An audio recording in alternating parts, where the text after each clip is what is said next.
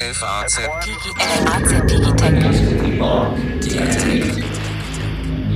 Herzlich willkommen zu einer neuen Folge unseres FAZ Digitech Podcasts, in dem wir uns in jeder Woche für die interessanten Themen der Gegenwart und der Zukunft interessieren. Diesmal wollen wir darüber sprechen, dass in der Autobranche offenbar kein Stein auf dem anderen bleibt. Mein Name ist Alexander Armbruster, ich bin Wirtschaftsredakteur der FAZ und als Gast haben wir heute einen Experten zu diesem Thema eingeladen, Martin Kropp, der in unserer Wirtschaftsredaktion die Automobilbranche von Frankfurt aus covert.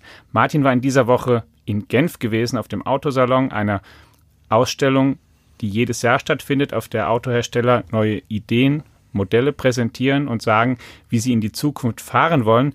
Dieses Jahr hatte man den Eindruck auch aus unserer Berichterstattung, dass es eigentlich nicht der Autosalon Genf war, sondern der E-Autosalon.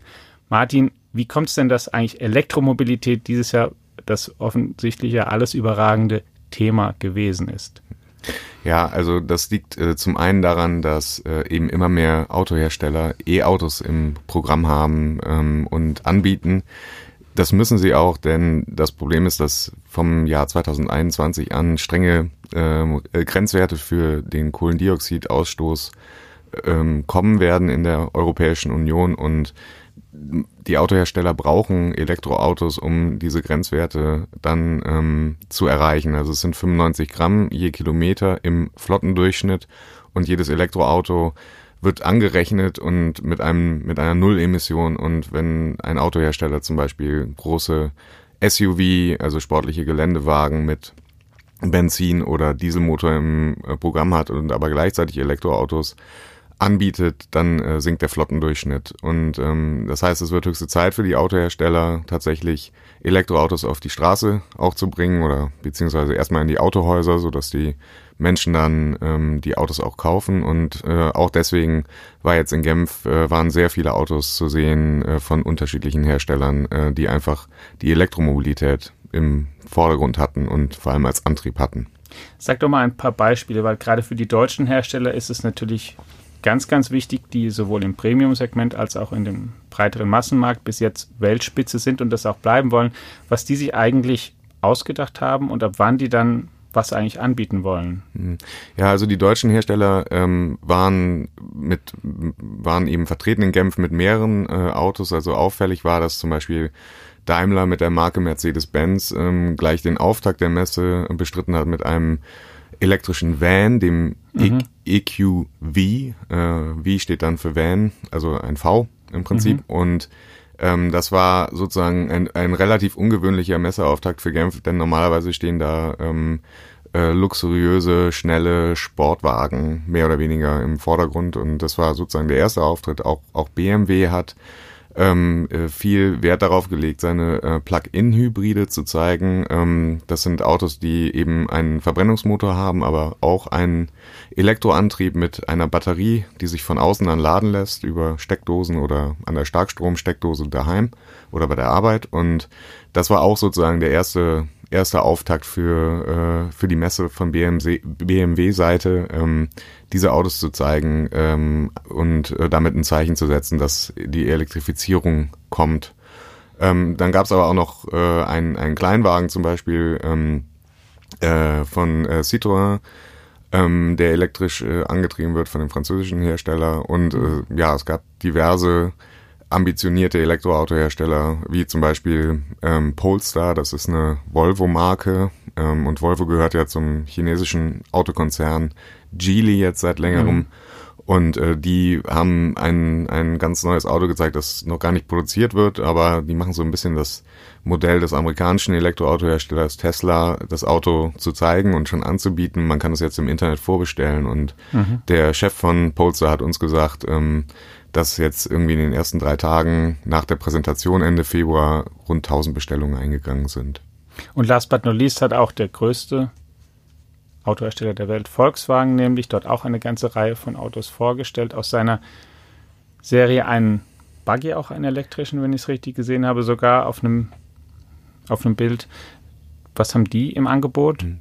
Ja, die ähm, Hersteller insgesamt äh, achten darauf, sozusagen eigene Elektrofamilien zu ähm, anzubieten. Bei Volkswagen heißt die ID, bei mhm. ähm, Daimler ist es EQ.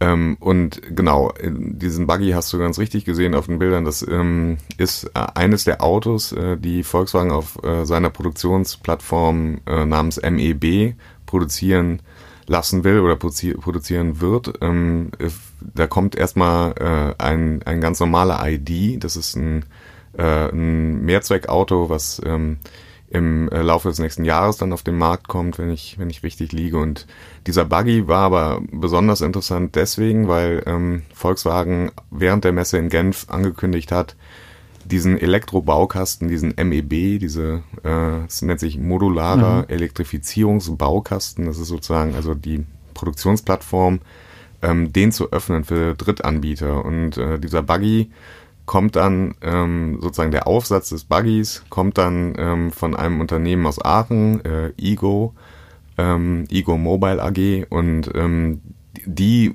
nutzen sozusagen das Know-how und die Technik und die Teile von VW, um dann äh, eine Kleinserie von diesem Buggy vielleicht irgendwann herzustellen. Aber das Signal, was VW ausgesendet hat, war, ähm, wir, wir wollen Partner werden mit anderen und ähm, nutzen, die können dann unsere Plattform nutzen. Ja, und das war eigentlich auch bemerkenswert, weil ähm, eigentlich ist die Autobranche bisher immer sehr verschlossen, verschlossen ja. gewesen, genau. Und jetzt öffnet man sich für Partnerschaften. Und möchte ja auch sehr viele Autos verkaufen. Wie, welche Vorstellungen haben denn die Hersteller da eigentlich in Deutschland? Denn tatsächlich ist es ja so, es gibt darum einen regelrechten Hype um E-Autos. Die Autohersteller haben jetzt viele Modelle angekündigt, aber tatsächlich auf der Straße ist der Prozentsatz der E-Autos ja noch sehr, sehr, sehr gering. Die Autos fahren nicht so weit wie Verbrennungsmotorenautos. Die Ladesysteme bzw. E-Tankstellen sind lang, lange nicht so ausgebaut wie die herkömmlichen Tankstellen, die es gibt. Also es gibt noch relativ viele Hürden. Außerdem sind die Autos, die auf dem Markt sind oder die angeboten werden, relativ teuer. Wie wollen die denn oder wie von was versprechen Sie sich denn, dass Sie wirklich da die breite Masse erreichen können, in Deutschland zum Beispiel? Hm. Ja, du hast ja im Prinzip die, die Hemmschuhe sozusagen äh, beschrieben. Äh, es ist, ich glaube, einerseits war, ja, sie, wie sagt man, man, sie fahren einen mehrgleisigen äh, Ansatz. Also einerseits fangen sie jetzt an, eben zu, in großen Zahlen zu produzieren. Das senkt die Stückkosten für jedes einzelne Auto und das mhm. schlägt sich dann auch im äh, Preis nieder. Der wird dann günstiger irgendwann. Momentan sind Elektroautos äh, ja immer, man zahlt immer einen Aufschlag im Vergleich zu ähm, äh, vergleichbaren Verbrennungsmotoren. Mhm oder Autos mit Verbrennungsmotoren und ähm, ja, die durch die Massenproduktion könnte sich diese Preisentwicklung nach unten ähm, dann äh, zumindest mal anfangen, ja, dass äh, sie erschwinglicher werden. Ähm, das, das zweite ist sozusagen, dass äh, sie einfach ähm, ja darauf setzen, durch, durch eine größere Auswahl äh, und ein größeres Angebot die Nachfrage zu generieren. Also bisher ähm, sind einfach, äh, kennen viele Leute Elektroautos nicht. Äh, wenn man in äh, Autohäuser geht und auch von Herstellern, die schon E-Autos im Programm haben, ähm, mhm. fragt, ja, wo ist denn das E-Auto, dann wird das meistens sehr versteckt in irgendeiner Ecke ausgestellt. Ähm, weil die, die Margen mit äh, Verbrennungsautos, ähm, die Händler, aber eben auch Hersteller erzielen, viel größer noch sind. Äh, heutzutage. Sodass sie dann denken, wenn sie da ein breiteres Angebot auch haben, die Leute viel mehr sehen, dann auch denken, aha, hier kann ich wählen und dann ähm, interessiere ich mich vielleicht auch mal eher dafür und tendenziell fahren die Autos ja auch, umso schneller die oder weiter die Entwicklung geht dann auch immer weiter und ähm, es genau. wird dann immer interessanter, vielleicht dann auch da Ja zu sagen. Und was man, wenn ich es richtig weiß, ja auch dann immer sagen kann, die haben, Hersteller haben natürlich nicht nur den deutschen Markt dabei im Fokus, sondern gerade auch den also den amerikanischen auch, aber vor allen Dingen eben auch den chinesischen, der für viele auch der wirklich der wichtigste Absatzmarkt ist, auch der mit immer noch enormem Wachstumspotenzial. Und die chinesische Regierung ihrerseits hat ja sehr starke Elektromobilitätsvorgaben gemacht, dass man da auch weiß, wenn man in den nächsten, was weiß ich, wenn man in 10 oder in 15 Jahren dort Autos in großen Mengen verkaufen möchte, dann muss man ein großes E-Angebot haben.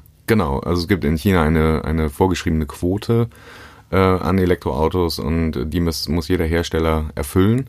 Und äh, auch deswegen äh, wird das Angebot ausgebaut. Äh, du hast einen Punkt auch noch genannt. Ähm, wie wollen Sie die Leute von der Elektromobilität ähm, überzeugen, die Autohersteller? Ja, es geht auch quasi um, um die Weiterentwicklung der Technik. Die, die Autos hatten früher Reichweiten, die sehr gering waren, ähm, um die 100, 150, maximal 200 Kilometer. Jetzt gab es ähm, gab's durch die äh, anziehende ähm, anziehenden Produktionszahlen gab es einen Entwicklungssprung. Ähm, die Batterien, die Energiedichte ist höher geworden, die Batterien können mehr leisten, die Autos sind auch besser geworden und ähm, fahren jetzt teilweise eben schon äh, deutlich weiter als früher. Für die Unternehmen wiederum ist das eine sehr große Herausforderung in mehrfacher Hinsicht. Sie müssen sich zum Teil einfach ähm, neu organisieren, weil sie neue Rohstoffe zum Teil brauchen, auch neue Techniken, auch neue Anforderungen an, an die, ähm, ist nicht mehr der Verbrennungsmotoringenieur nur gefragt, sondern eben auch der, der die Batterien bauen kann oder die Teile für die Batterien bauen kann.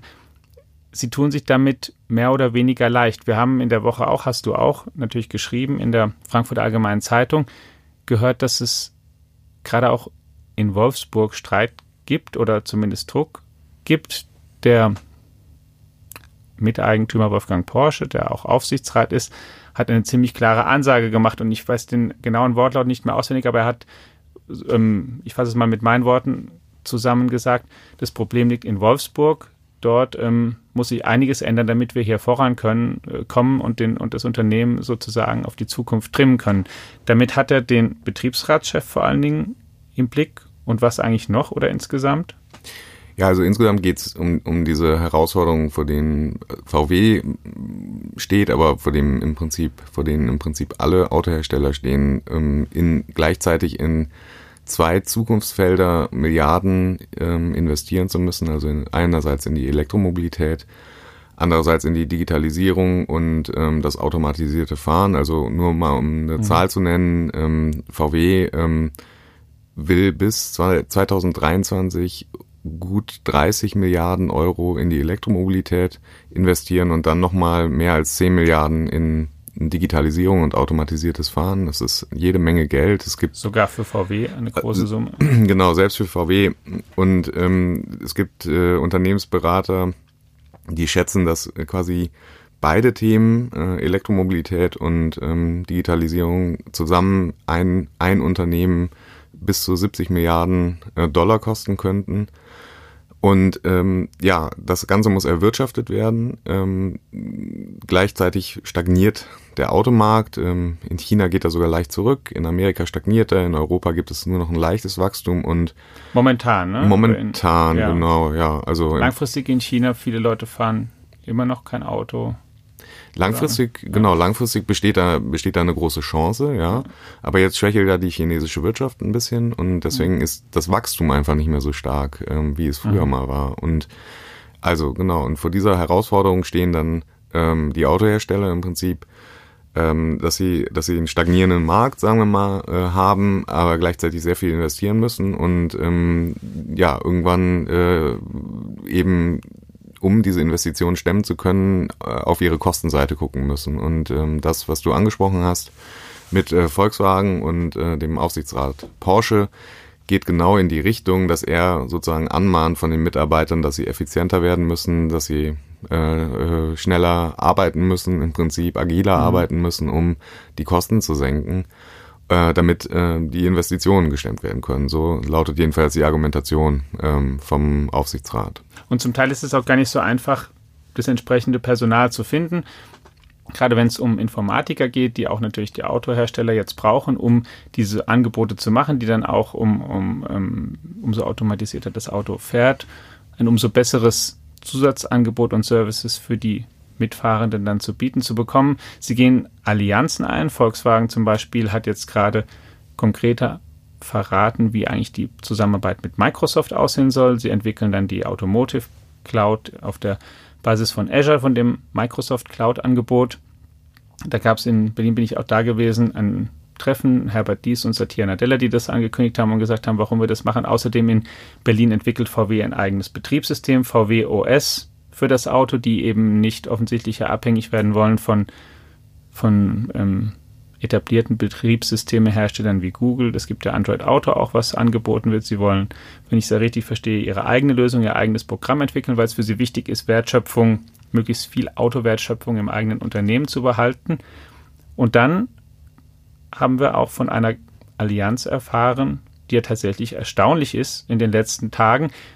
BMW und Daimler, die großen Erzrivalen über Jahrzehnte, die eigentlich immer darum buhlen, wer das schickste Luxusauto hat, ähm, der 7er BMW die S-Klasse oder umgekehrt.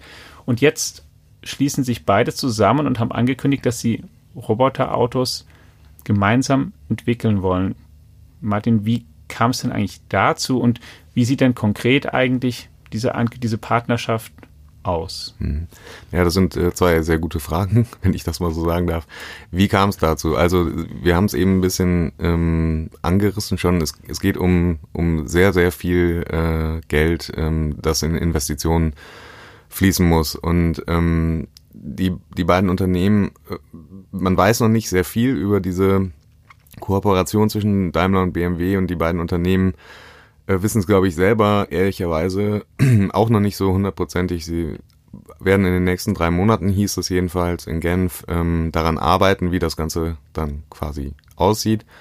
Nur äh, das Kalkül ist eben Investitionskosten zu senken. Und äh, warum ähm, tun sich Rivalen zusammen? Du hast recht, die beiden buhlen natürlich ähm, unter den Premium-Herstellern um eine ähnliche Kundschaft. Ähm, auf der anderen Seite muss man auch ähm, sagen, dass äh, die sich jetzt nicht Spinnefeind äh, waren und auch schon nicht sind. Also das ist ein gesunder Wettbewerb, würde ich sagen. Mhm. Aber der Wettbewerb wird auch ähm, gemacht, um sozusagen die sich selbst voneinander abzugrenzen und vielleicht auch die äh, Kunden ähm, einfach denen zu sagen, ja, wir haben hier einen Wettbewerb und deswegen gibt's äh, sind unsere Produkte etwas besser technisch als die des anderen und äh, vice versa. Jedenfalls ähm, die beiden Unternehmen Daimler und BMW sagen jetzt, dieses, dieses Betriebssystem für das automatisierte Auto, so würde ich es jetzt einfach mal nennen, das ist etwas, was wir gemeinsam entwickeln können, weil es unsere, ähm, unsere Unterscheidungsmerkmale gar nicht so sehr betrifft. Also sozusagen eine, auch wieder eine Art. Ein Plattformelement ist im genau. Grunde, was gar nicht mehr heute nötig ist, dass man das ähm, wirklich selbst hat oder dass das der andere nicht hat, weil.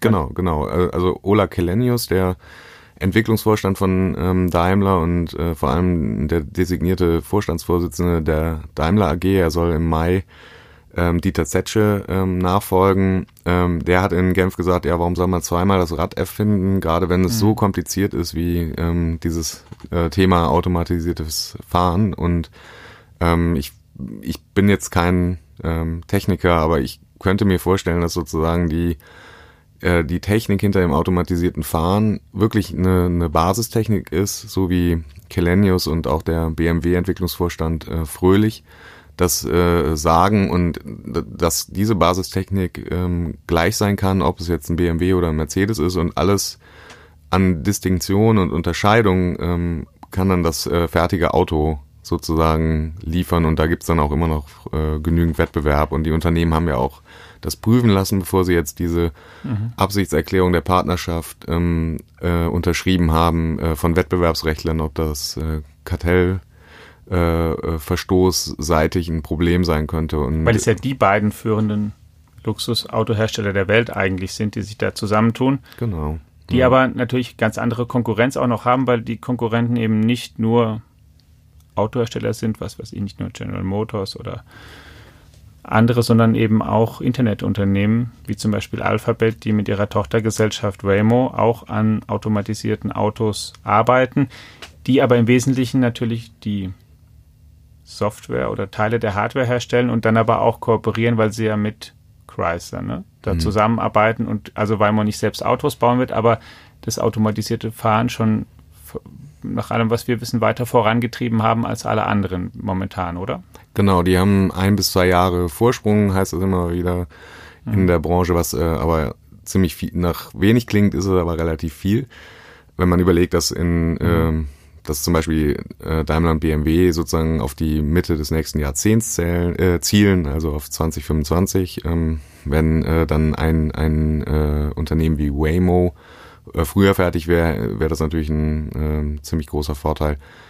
ähm, die genau, die Hersteller, wie du es halt sagst, sie sagen vor allem, sie wollen halt ähm, Software und Hardware in einer Hand halten bei ähm, bei dem, also in, im Rahmen der Zukunft der Automobilindustrie. Äh, warum ist das so? Die, sie wollen nicht abhängig werden von Unternehmen wie, ähm, wie Google zum Beispiel über Waymo, ähm, um dann, also das ist das klassische Blechbieger-Argument, also dass am Ende die äh, Autohersteller nur noch da sind, ähm, um äh, das Blech zu biegen und äh, aber sozusagen den Zugang zu den Kunden ein anderes Unternehmen übernimmt. Und ähm, es ist so ein bisschen vergleichbar wie mit der Telekommunikationsbranche, ähm, wo ja auch diese Unternehmen wie Google, äh, wie Amazon, ähm, wie vielleicht auch teilweise Apple und Facebook quasi die äh, Telekommunikationskonzerne äh, zu, zu dummen Röhren ähm, äh, gemacht hat, also die Dump mhm. Pipes. Ähm,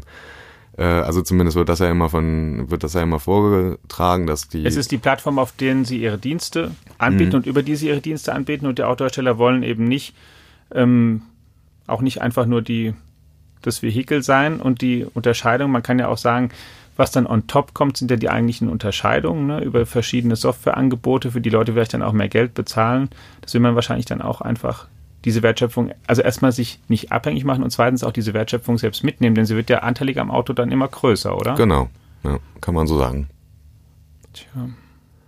Wie, nicht, wie keine einfache Zeit, Entschuldigung, wenn ich ja. hier reinspringe, keine einfache Zeit. Ich äh, glaube, es ist äh, als Beobachter ist es wahnsinnig spannend. Ähm, für die Unternehmen ist es äh, schwierig, ähm, weil sie an mehreren Strängen gleichzeitig oder an mehreren Fäden gleichzeitig ziehen müssen, um ähm, weiter vorne zu bleiben. Und weil es natürlich auch sehr große Unternehmen sind mit vielen tausend Mitarbeitern, die das, was man ja aus der Erfahrung auch aus anderen Branchen wie so große Tanker sind auch. Ne? Wenn die einmal einen Kurs haben, sind sie natürlich auf Kurs. Sie sind auch sehr, sehr robust und wenn es ein bisschen windiger wird, dann fallen sie auch nicht sofort um. Aber wenn man mal ihre Richtung ändern will oder sie, sie ähm, umbauen will, dann die Konzerne, dann ist das natürlich auch ein größerer Kraftakt und ähm, dann keine leichte Sache. Hm, ja. Einsortieren müssen wir in das Ganze jetzt natürlich noch ein Beispiel auch oder eine, fand ich auch sehr interessante Nachricht, nämlich Volvo. Du hast vorhin schon Polster erwähnt, den sie in Genf vorgestellt haben. Volvo hat aber noch mit einer anderen Nachricht auf sich aufmerksam gemacht in dieser Woche. Und zwar hat das Unternehmen angekündigt, künftig keine Autos mehr herstellen zu wollen, die schneller als 180 Stundenkilometer fahren und gesagt und das sozusagen so verkauft als mehr Sicherheit. Volvo steht ja dafür, also wirbt ja schon lange und hat seine Marke ja darum konstituiert, dass es das sichere Auto ist, dass es darauf sehr viel Wert legt, vielleicht mehr Wert als andere und jetzt auch gesagt, na ja, es viele Unfälle passieren hat oder die Wahrscheinlichkeit, dass ein Unfall passiert ist, umso höher, umso schneller das Auto ist. Wenn es schon mal nicht schneller als 180 km/h fahren kann, dann sinkt die Wahrscheinlichkeit. Sie haben dann außerdem noch angeboten, dass sie ähm, angekündigt, dass sie andere, zum Beispiel Gesichtskontrolle, Kameras oder, oder auch Sensoren anbringen wollen, die wissen, wo das Auto ist, dass es vielleicht dann von alleine vor Schulen abbremst oder so, die einfach das Auto sicherer machen. Und damit auch geworben, ganz offensiv, dass das Tempolimit, ein Tempolimit nicht reicht, sondern der Autohersteller, also ein gesetzliches, sondern der Autohersteller auch selbst damit mehr tun müssen. Wie, wie schätzt du denn diese Ankündigung und diese Maßnahme ein? Hm. Ja, sie hat ja für sehr viel Aufregung gesorgt. Wir haben dann auch versucht, ähm, in äh, Genf, die Kollegen und ich, äh, von anderen Autoherstellern dazu eine Stellungnahme zu bekommen und ich glaube, ähm, die, die Reaktionen reichten dann so von nach dem Motto, jeder macht so gut PR, wie er kann, ähm, bis hin zu, also eigentlich war das schon die Hauptreaktion, äh, also nach dem Motto, mhm. das ist ein PR-Stand. Ähm, auf der anderen Seite, man du meinst, muss, weil man natürlich auch jetzt wahrscheinlich der, der durchschnittliche Autofahrer nicht sehr häufig schneller als 180 Stundenkilometer schnell fährt. Ja, man darf ja nicht vergessen, ja. also ja, das ist der eine Punkt, genau. Man darf ja auch nicht vergessen, dass äh, quasi, ich glaube, in, in Europa Deutschland das einzige Land ist, wo, ähm, wo diese Geschwindigkeit mehr oder weniger möglich ist, weil wir keine Geschwindigkeitsbegrenzung haben und es ja viele andere Länder gibt. Äh, wenn man Richtung Genf zum Beispiel in die Schweiz fährt und die Grenze übertritt, dann ist, ähm, glaube ich, äh, maximal 120 möglich auf den Schweizer Autobahnen. Da gibt's auch keine Ausnahme von. Ja, und insofern ähm, ist, äh, weiß ich gar nicht, ähm, ob, ob das so kommt. Also man, man, ich könnte mir vorstellen, dass die dass die Volvo-Händler dann auch erstmal ähm, beim, äh, beim Unternehmen angerufen haben oder äh, ja, in Göteborg angerufen haben und gesagt haben, sagt, seid ihr irgendwie verrückt jetzt hier so eine Ankündigung zu machen. Wichtiger fand ich tatsächlich diese zweite Ankündigung, quasi dieses dieses ähm, Fahren, dieses kontrollierte Fahren durch Technik, ja, so kann mhm. man es ja nennen. Also du hast das Beispiel gebracht, ähm, dass, äh, dass das Auto sich automatisch an äh, die Tempo 30 Zone oder an die Spielstraße hält, ähm, wenn mhm. der Fahrer da reinfährt. Ähm, äh, oder auch, und das ist ähm, natürlich schon ein großes Problem, Ablenkung. Ich glaube, Volvo will auch Ablenkung am ähm, Steuer erkennen. Also wenn man zum Beispiel eine SMS tippt. Ähm, genau, am Handy oder was Sie auch gesagt haben, wenn man zu viel getrunken hat, wollen Sie auch erkennen können. Genau. Und ähm, ja, das sind natürlich alles Aspekte, die sich mit Technik äh, regeln lassen. Und natürlich muss da jeder, ähm, jeder Hersteller für sich selbst entscheiden und auch vielleicht wir als Gesellschaft müssen entscheiden, wie viel Überwachung wollen wir, ähm, wie viel Kontrolle, wie viel Freiheit. Das sind Dinge, die austariert werden müssen. Nur ist es, also es gibt ja heute schon zum Beispiel äh, für äh, teilweise für Lastwagen, teilweise für ähm, äh, wirklich äh, krankgeschriebene Alkoholiker ähm, so Wegfahrsperren, ähm, sogenannte Alkoloks, wo man ähm, mhm. quasi reinbläst wie ähm, bei der Polizei und wenn der Atemalkohol ähm, äh, zu hoch ist, äh, dann äh, fährt das Auto nicht, kann das Auto nicht losfahren. Ähm, und in all diese Richtung geht das. Und ich glaube, wenn, wenn die Sicherheit dadurch erhöht würde, ähm, muss man zumindest oder sollte man zumindest aus, das ist jetzt meine Meinung, drüber nachdenken, ob bestimmte äh, Technik ähm, dafür, dafür dann nicht geeignet ist und vielleicht sogar gut ist, als gut zu bewerten ist.